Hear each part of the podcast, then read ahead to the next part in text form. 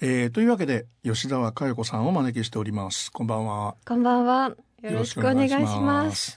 えー11月15日に、えー EP 若草が発売になりましたはい。であのー7月にですね先行シングルで氷菓子はい。がこれが出ておりまして、はい。えー映画アイスクリームフィーバーの主題歌、あいい曲だなと思ったんですあ、嬉しいです。いやあ吉田佳代子さんらしいって、まあ、先入観があるんですけども、はいらしいなと思ったりもしたんですがはい。 EP を見てですねはい。ちょっとびっくりしま したジャケットがまずえこういうビジュアルなんだそうなんです。アーティスト写真はい、えーを今回はプリントシール風はい、平成の文化みたいなのをはいはいはい入れたいなと思って。まあね。プリクラが出てますもんねそうなんです。ああそういうのをイメージしたんですかねはい、そうですね。あの私もあの平成に生まれてはいゆとり世代ってど真ん中なんですけはいど、はいはいあのなんかこうそういう自分が育ったというか、はい一番親しみのある時代感っていうのも入れた青春をテーマにしたアルバムにしたいなと思って、えーはいそれはもう氷菓子を作った時にそういうテーマ、イメージはあったんですかあーいやもう本当多分3作前くらいからえアルバム3作前くらいか3ら作目ぐらいそうですねなんかいつも3大きい作分星図鑑とか東京あ絶景設と計とかかその辺、はいそうですねああの時から構想はずっとあってえいつもそのぐらい考えちゃってますね先のことを、えああ、はい、あそんなに先のことを考えながら活動されてきたそうですねはい、ええはい、じゃあこの氷菓子もそういうまあ映画があったっていうことではないうんうん歌にしたいテーマがあったんですか、そうですねなんかこう次青春をテーマにしたいと思ってたので、はいええなんかこう寄せていったことはありませんよそ寄せていった感じは、はいはいはいアはイスクリいームフィーバーの、まあ、こう主題歌としてはあるんですけど、はいなんか自分のモードがもう青春とかなんかそういう風に向かっているので、はいええうん、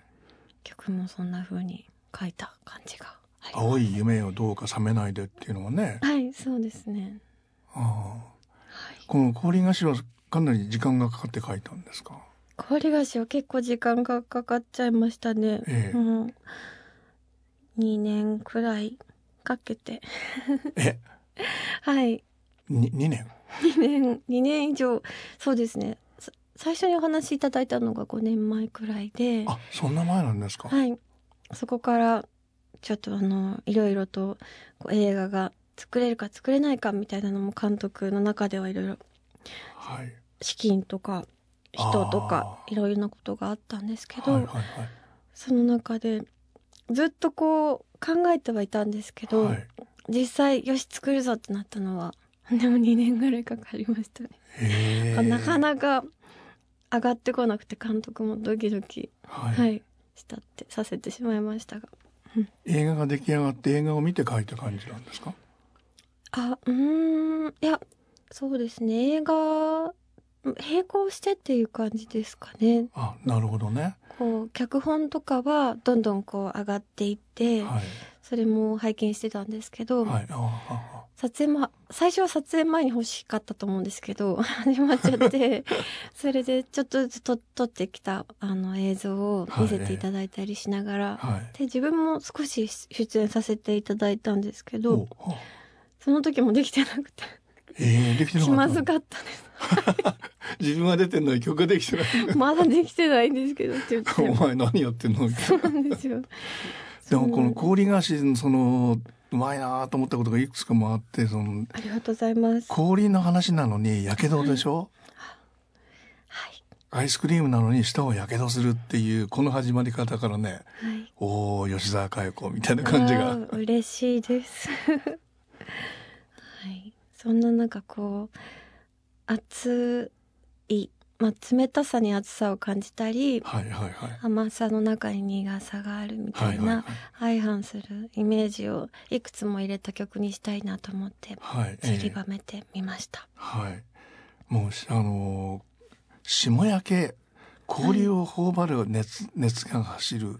霜焼けの指絡めてちぎったはいここすごいですねあ、嬉しいです。よかった、頑張って。であのー実はま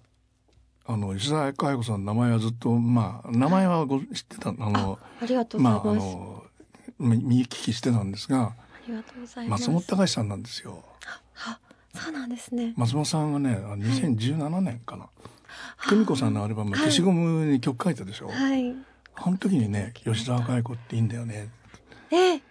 嬉しっい。て言ってて松本さんがそ嬉しいです。うでまあこの「氷菓子」なんかははい、なるほどなっていう ありがとうございます。 ところが随分随所にありました。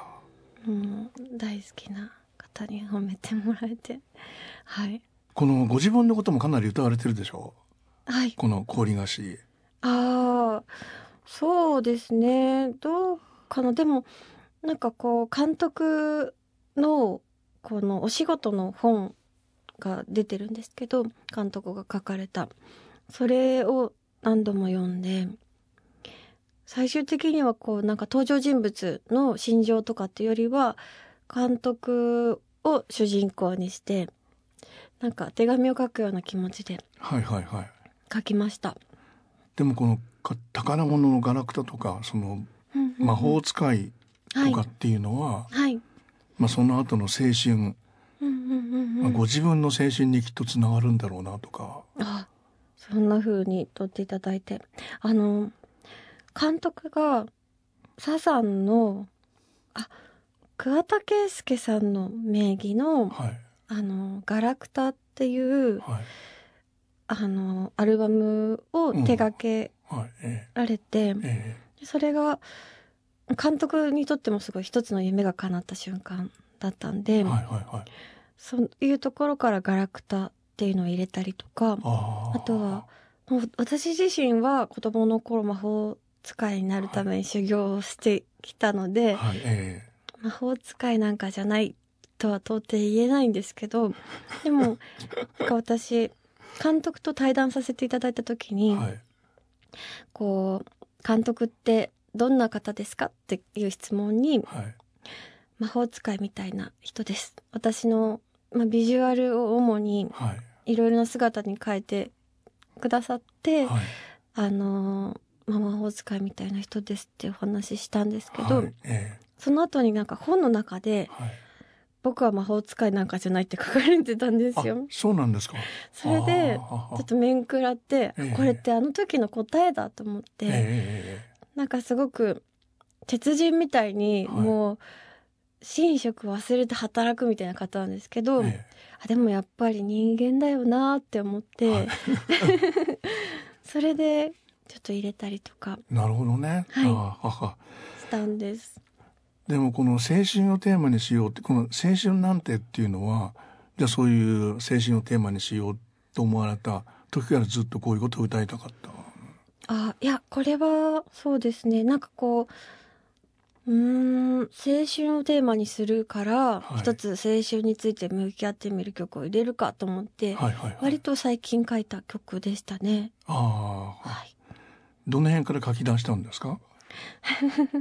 えっ、と今月でタバコをやめる約束さえあっけなくとっとと破られたみたいね。あ、もう最初からこうスーってあの自然にもう頭から書いてるっていう感じなんですか。そうですねこれを書くときは結構なんか筆が乗っていて、はいはいはい。スルスルと書けました。ああ、うんうん、冒頭に入ってんのってあれカセットの音。そうですね。ああ、はい。でもカセット風で実際カセットで録音してみようと思ってカセット購入したんですけ ど、撮ってみるとちょっと使えないなっていうぐらいノイズが乗っちゃってて、ははいい、はい。えカセット風です。えやっぱりそのご自分の青春とカセットテープっていうのはこうかなり密接なものがあって。そうですね。こう子供の頃にあの母が合唱団をやってたんですけどそはのい合唱団のためのテープレコーダーが家にあって、ああそこにこう自分の歌とかを吹き込むようになったっていうのも始まりだったので、はいはいはい自分にとってはすごいアイテムとして思い出のものですね。ああお母さんは合唱団はい、 でお父様はあの井上陽水なんでしょなんでちょっと語弊があるんですけど井上陽水さんのファンのえ人えご近所で川口、はい川口の名前出しちゃいけないか、あ大丈夫です、は川口で吉沢陽水と呼ばれてたって いうい、そうなんです今も活動してますねえ あのコミュニティラジオ川口のラジオとかえあとはライブとかもやっ てて吉沢陽水っていう名前で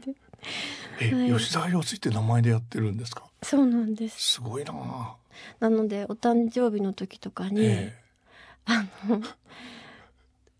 こうジャージをプレゼントして、はい吉沢陽水って刻印して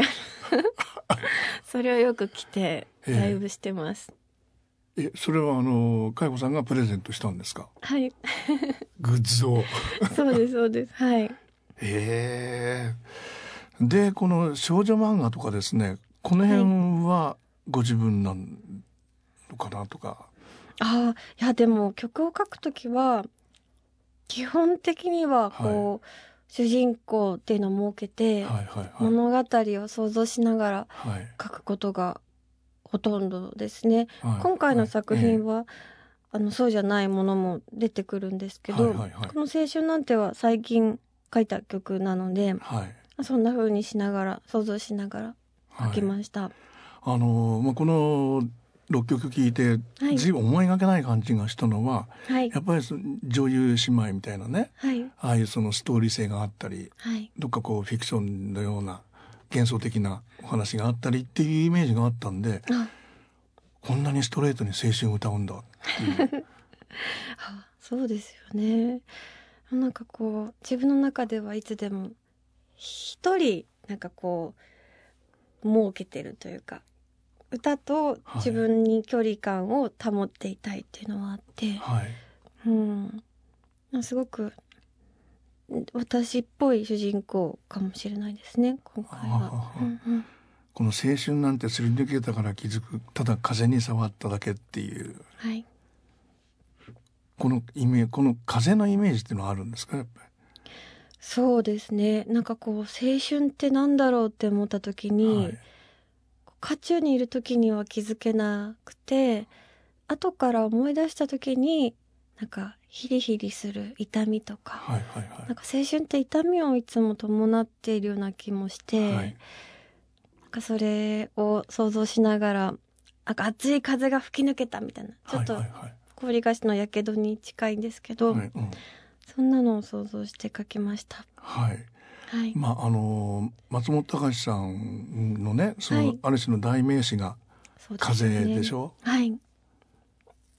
そういうその松本隆的なことっていうのははい、ご自分の中でやっぱあるんですか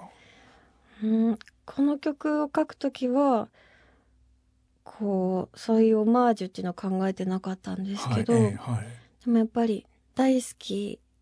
で聞いてはい育ってきたので、うんあこうもう染み込んでる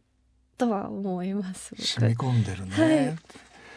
でそれはあのセブンティーンの頃はい、のご自分はどうだったんですか 三曲目セブンティーンっていうそうなんです。もえうえこれは本当に17歳の頃にはい書いた曲で、はいえあのーなんかこうずっと17歳っていろんな人が歌にしたりしえて、はいはいはいはい特別なイメージがあって、はい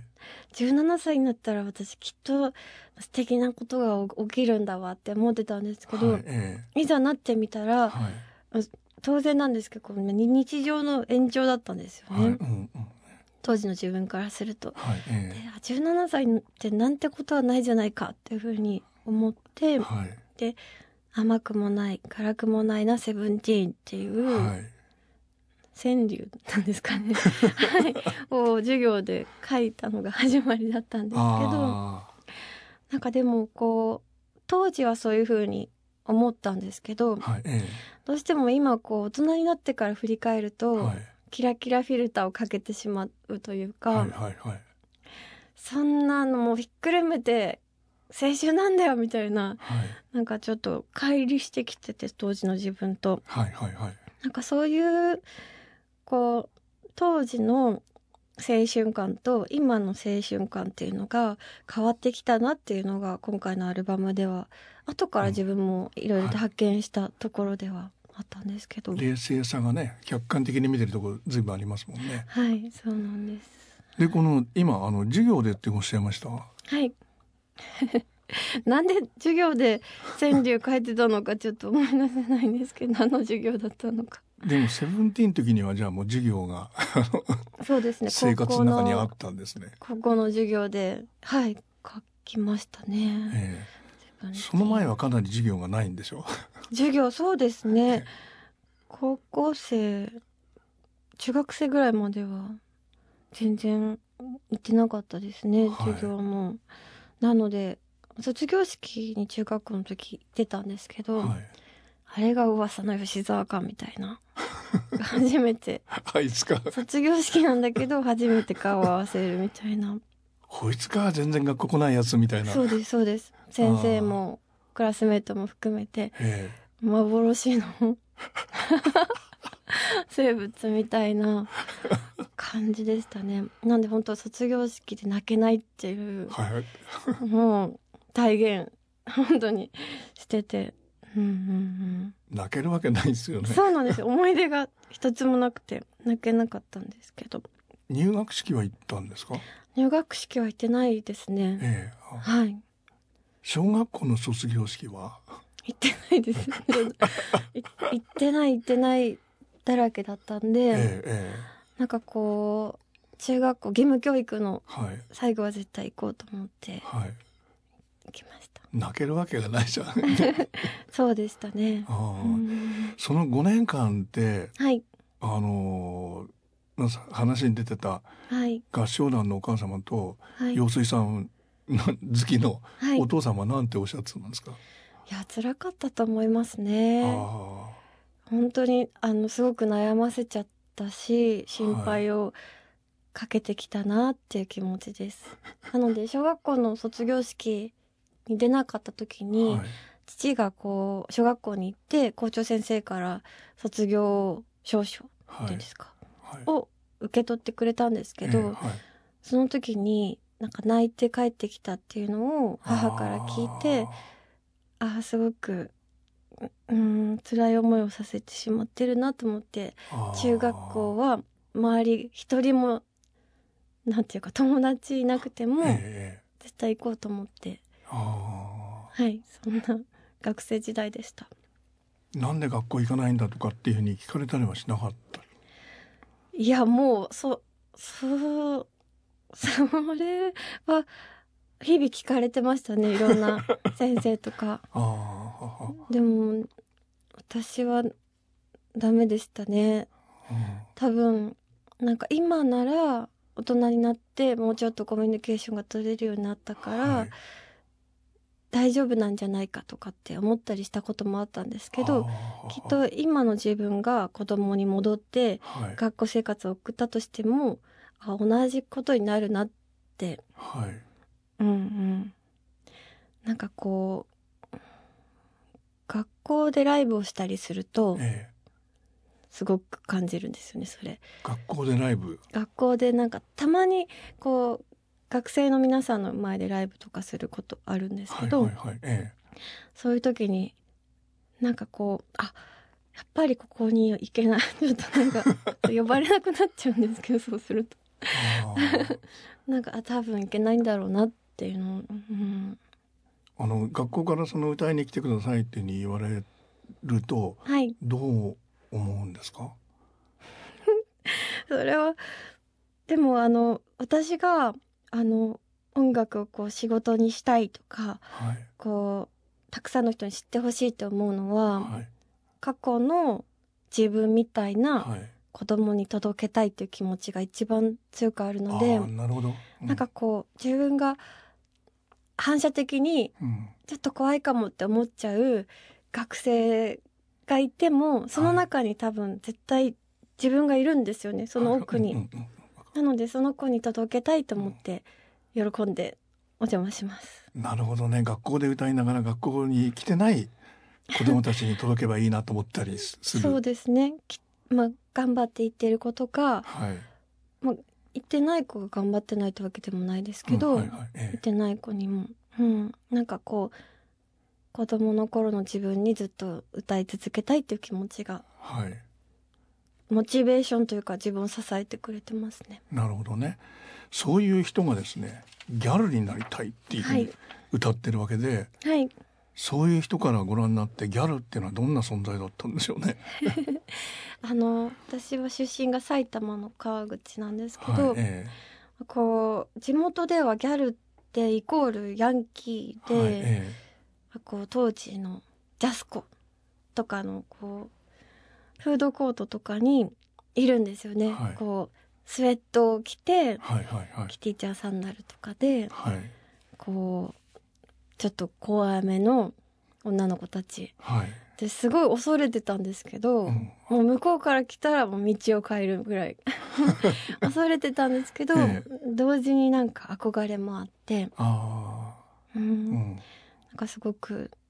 こんな強くな荒れたらいいのになってはい。思ってました。まあこの普通の顔して生きるってことは簡単じゃないみたいっていうのはいろんな意味ありそうですね。そうですね。うんうんうん。なんか大人になっ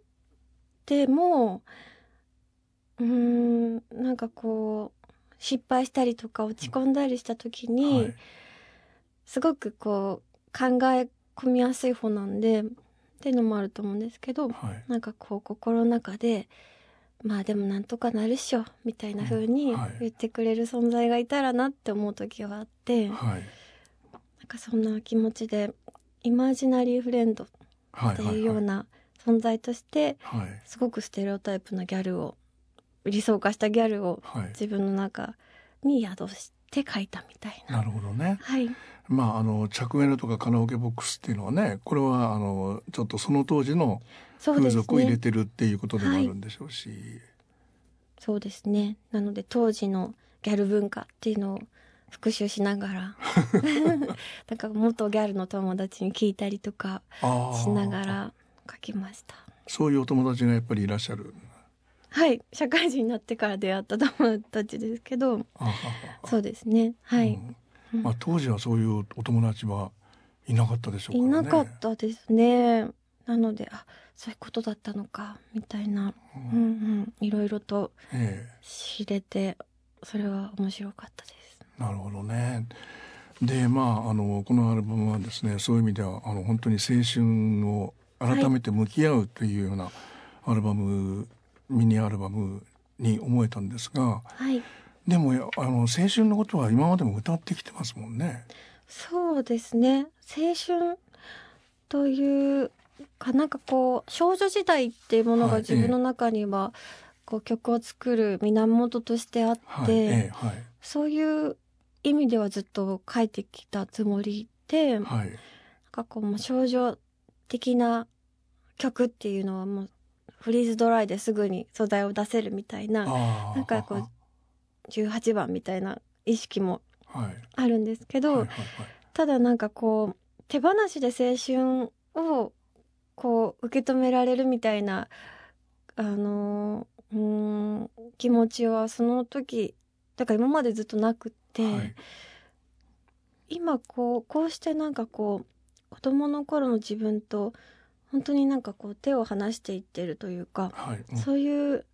段階の中でかけた曲なのかなっていうのははい思います。あの今まで書いた曲の中ではい、あのそういうこう、まあ、今の自分にとっても影響を与えてたり改めてこの曲は自分にとって意味があったなとかっていうような曲もいろいろあったりするわけでしょ。はい。そうですね。なんかこう、いつも物語として曲を書いている中で、なんかこう、折に触れて、こう、自分の曲、自分のために書いた曲っていうのも、ちょこちょこちょこってこう、うん生まれてきていて、はいはいはいそういうのはなんかこう、うーん苦い気持ちもあるんですけど、はい自分にとってすごく大切な曲になってるなっていうのは思います。あの今年がまあインディーズでデビューしたのが2013年ではい、 「魔女図鑑はい、」で1曲目にあの「未成年の主張」っていうのがあってはい、そういう意味では未成年の主張から始まってるうん、プロのアーティスト人生っていうふうになりますよ。そうなんですよね。ええ未成年の主張で世に出たっていう。はい、ええはい、でも当時曲を書いたのも、 はい、未成年じゃなくって成人してたのでそう か、なんかこう曲を作る時はやっぱり常にこう曲との距離というか、はい、はい、え ってえいうのを保ちながら書いてきたなっていうのはありますね。あパロディーというかなんちゃってというか、あああうんうん、大人が書いた台本はいらないっていうのはでもあれははい本当にそう思ってたことそれはそうですねあれもパロディそうですねこう「未成年の主張」っていう番組に対してあのちょっと放送できないですけどやらせだろみたいな、はい、気持ちで、ああやらせじゃないみたいな歌詞もどっかにありま そしうたなんねです、はい、え書いたりしてましたね。えなるほどね。はい、うん、でこのアルバムのタイトルが「魔女図鑑」っていうのがね、はい、まあ、今回のあの「魔法使い」それにもつながったりもしたんですよ。そうですね。氷菓子の中のうんうんうん確かにあのやっぱり初めて世に出るアルバムのタイトルってすごく大切だなと思って、はいこう自分の中でもういわばこう黒歴史として封じていたあの一人遊びの時間というか、こう誰かになりたくて、うん魔法に憧れはたい少女時代っていうものをこう、ますうん、タイトルにしたいと思った時うんに「魔女図鑑」っていうふうに名付けたんですけど、はいうん、であのまあ5年間のそのまあ学校に行ってない時あの工場の屋上にその魔女部屋っていうのを作った、ははい実家が工場を営んでいいて、でそこの屋上に掘ったて小屋みたいなはい100人乗っても大丈夫みたいながあ ってそこの倉庫をえ整理しえてえ自分の部屋にしえてはいそこで魔女修行と称してええこうおやつを食べたりと かはい飼っていた犬とかウサギとかを連れてずっと話しかけたりとかはいそんな風な一人遊びをしてました。であのおばあ様が着ていたはいなんか黒いスカートあ、そうです黒い長いスカートとかをえもらってきたりとかあとはお年玉でほうきを買ってはい飛ぶ練習をしたりとかえうんなんかこう革のカバンを買ってはいそこにいっぱいこう言葉を書いて詰め込んだりとかああそんなことをしている間にこうポエムというかはいこう日記とかなんか自分の気持ちを言葉にするようになって。はいこうリアルタイムでこう人と会話をするっていうのがすごく苦手な子供だったんですけどはい時間をかけてだったらできるんだっていう自分の気持ちを形にすることができるんだっていうことに気づいていって、はいそこからこううーん物語とかはい歌詞を書くようになったのでなんはい、はいか全部そこから始まっているなっていう感覚があり ます。その時のそのノートとかこう箱にしまったそのしまあ紙紙切れ はい、それはどうしたんですかあまだありますね。えまだあるんだあります実家にありますねへーやっぱり捨てられないですねどのくらいあるんですかうーんまあなんかこうビニール袋一袋分みたいな感じですかね、まあ、パンパンに入れててはい でもこう一枚でも引いてしまったらもう暗黒の世界が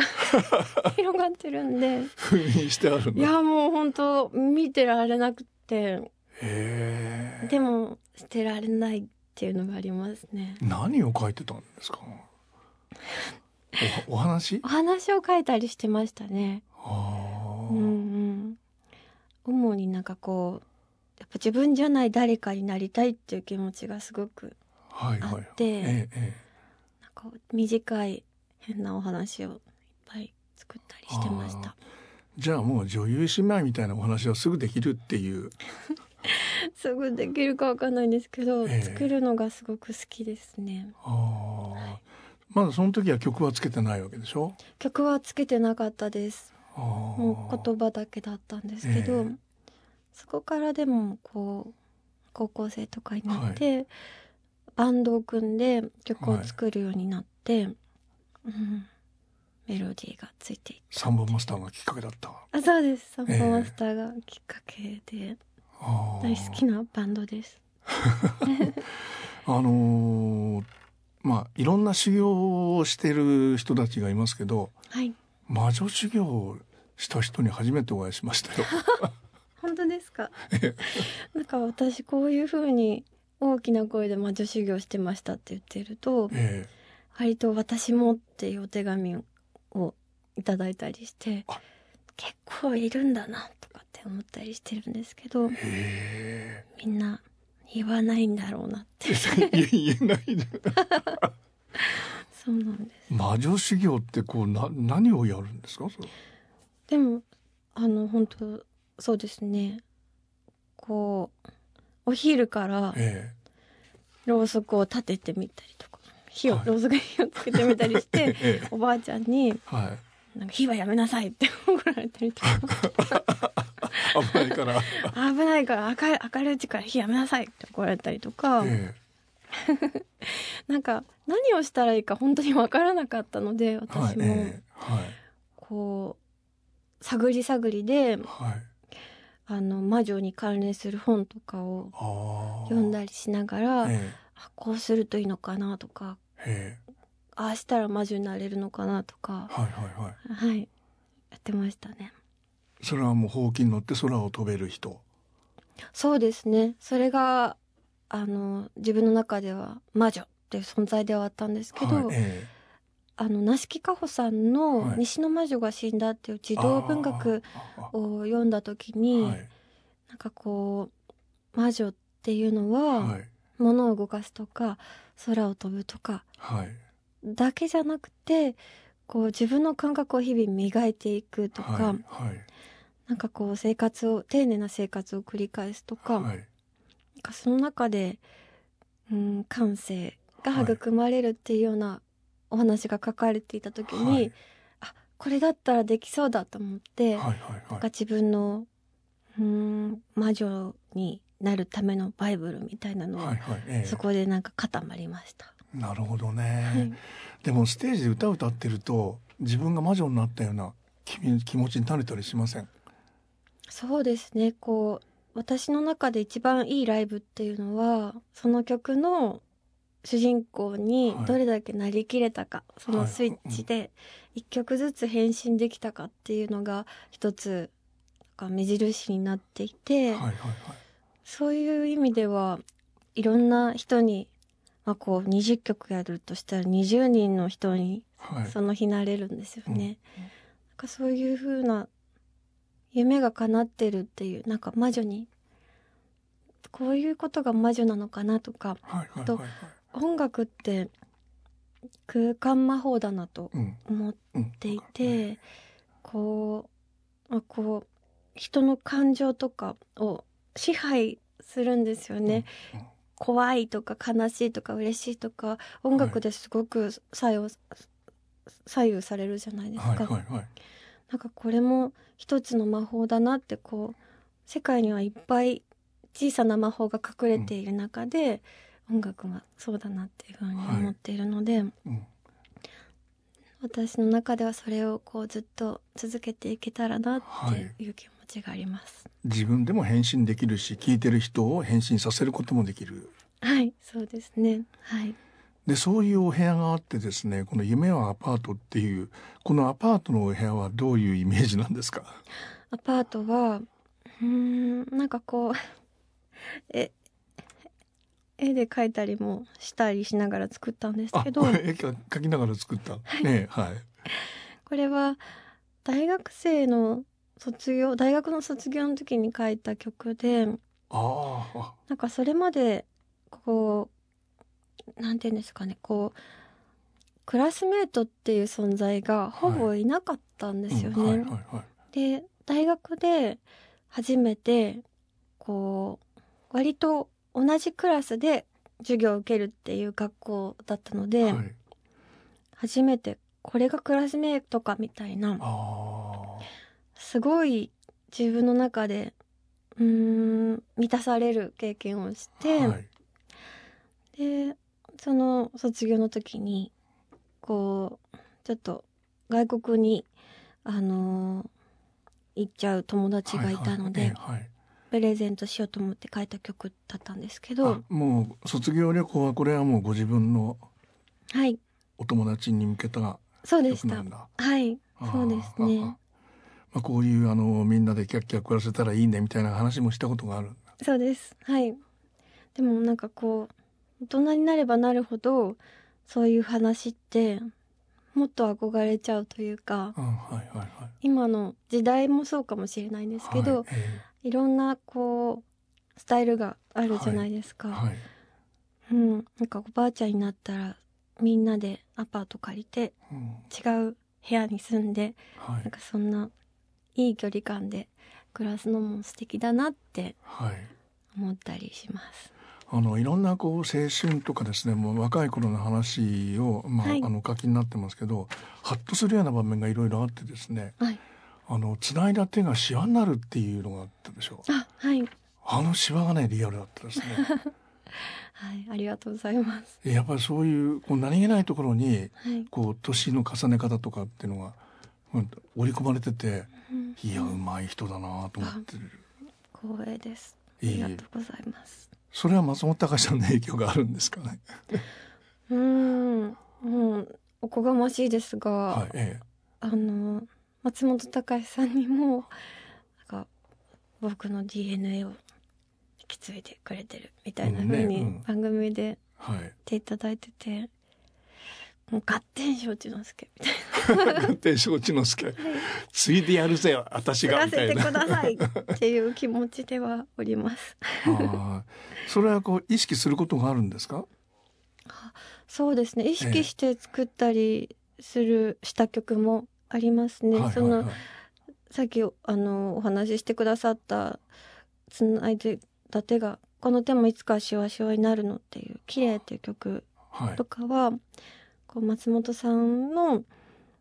書かれるこう情景の美しさっていうのに憧れてはい。書いた曲でもあったんですけあど、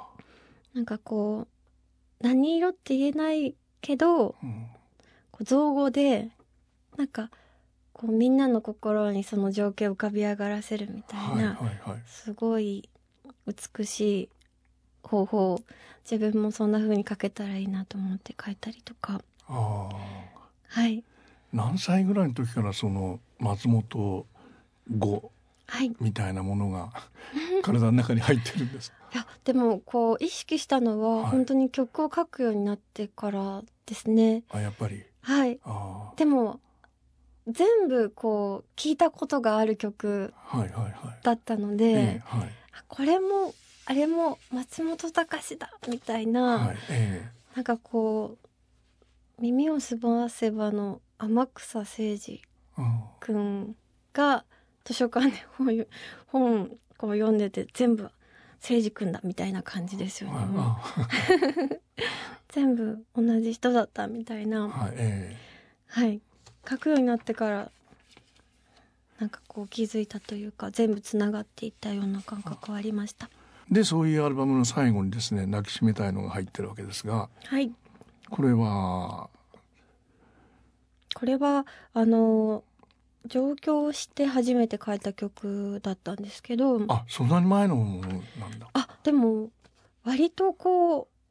あの最近上京したんですよあそれまうなんですかええ家族と一緒に暮らしてたのであでも川口ですもんねそんな状況っていうそうなんですよね川一つな超んかえればいいわけだからタイミングいつかなって思ってたんですけど、はいえまあ、こう30になる前に上京しようと思って上京してきた時えにはいはい書いた曲でなんかこう実家を離れたことによってこう子供の頃の自分とか家族との関係とかっていうのがすごく冷静になんかこう見れたというか、はい客観的に受け取れるようになって、はい混乱が結構あったんですよね。あああそんな中で書いた曲でもあるんですけどあ、はいなんかこれは本当に久しぶりに書いた自分のための曲っていうような感じで、うーん、こう書いて、だいぶ自分もすごく救われたというか、はいはいはいはい。なんかこう、うーん、今日はまだ自分のことを許せないうんけど抱きしめられないんだけどいつかは抱きしめてあげられたらいいなっていうようなはい気持ちを曲にしました、まあ鏡に映った夢見る私っていうのはやっぱりあの頃の自分でもあったりするのかもしれないですもんね。そうですねですし今もはいうん、あ今もまだ夢見続けてるわけですもんね。はいそうですねはい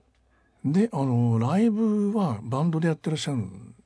そうですね、ええバンドだったりとか小編成だったりとはいあかあはいこの「夢アパート」の「ナインティーズ」っていうのはこれはあの自分前の前に組んだバンドなんでしょいやこれは今回のアルバムのために組んだう、あそうバンドであああはいあのーこう青春をテーマに EP を作るということで、えこう同世代のミュージシャンとレコーディングをしたいなって思って、はいはいでこう自分の音楽人生に欠かせない存在である浜岡本くんえ欠かせないんだ。はいもう本当にいろいろなことをこう相談したりとか、はいえ曲を聴いてもらったりとかはいしながら、うん、ずっと支えてくれてる存在っていうふうに自分では思ってるんですええけど、えええはい浜くんとあと浜くんを介して知り合ったサナバガンの一平くん、雄大くんはいあと実は一番古い音楽仲間であるサチモスのタイキングくんあああはい大輝くんとはあの10代の頃にはい初めて受けたオーディションで彼もええオーディションを受けてて、えヤマハのそうですああそこで知り合ってなのでサチモスの前のバンドはいですはいはいね大輝くんがボーカルをしてたバンドでえそこでなんかこう一緒に頑張ろうねって同い年だったんですけど、ええええうん、なんかこうそんな彼とまた10年ぐらい経っえてはい一緒に今度はレコーディングできているっていうのもすごく嬉しくてなんはいかこう音楽の世界で10年をやっていくってすごく大変なことだなって自分でも思ってて、はいそんな中でまた再会できるっていうのが嬉しいなはいはい佳代子さんもバンドだったんでしょそうでしたあリンリンとかっていうそうす、ですリンリンズっていう、えでもその時も即席バンドでえええあのバンドでこうサウンド的に出場したかったんですけど、はいあのこうサポートメンバーじゃダメっていうことだったのあであじゃあと思って仲間を集めてああはい組んだその曲だけの「ラリルレリン」って曲だけのためはのいええバンドだったんですけあど、なるほどねそこで、えはい出会いました。えで来年のツアーっていうのははいそういうバンドでおやりになるんですかそうですね来年のツアーはあのそんなこう同世代のミュージシャンとはい初めて組んだバンドみたいな気持ちええでえ青春を追体験できたらいいなっていうふうに思っていてえはいであの弓木えりのちゃんギターが弓木えりのちゃんでこうなんか 90s のメンバーも入ってくれたりしていてはいすごく楽しく回れそうだなっていうふうに思っております。はいでこの今回のアルバムあのミニアルバム EP はですねはい、こうまあじじ第一弾あそうなっんていうふうでになすってるわけではい、春には第2弾立夏が出るはい、これつながってるもんですか、そうですね。なんかこう青春の光と影っはい、っていうのをテーマでではいはいは二い部作にしたいなっていうふうに思って、はいまあ、格差は光の部分、はい理科はまた影の部分っていうとあれなんですけど儚かったりお別れだったりっていうのを書きたいなと思って、はい。はい今、うん作っております。今作ってい ます。発売日まだ決まってないんだ。え決まってあまだ決まってないかもですね でも3月ぐらいにはいうんわかりま した。その後編も楽しみにしております。ぜひぜひありがとうございますありがとうございました。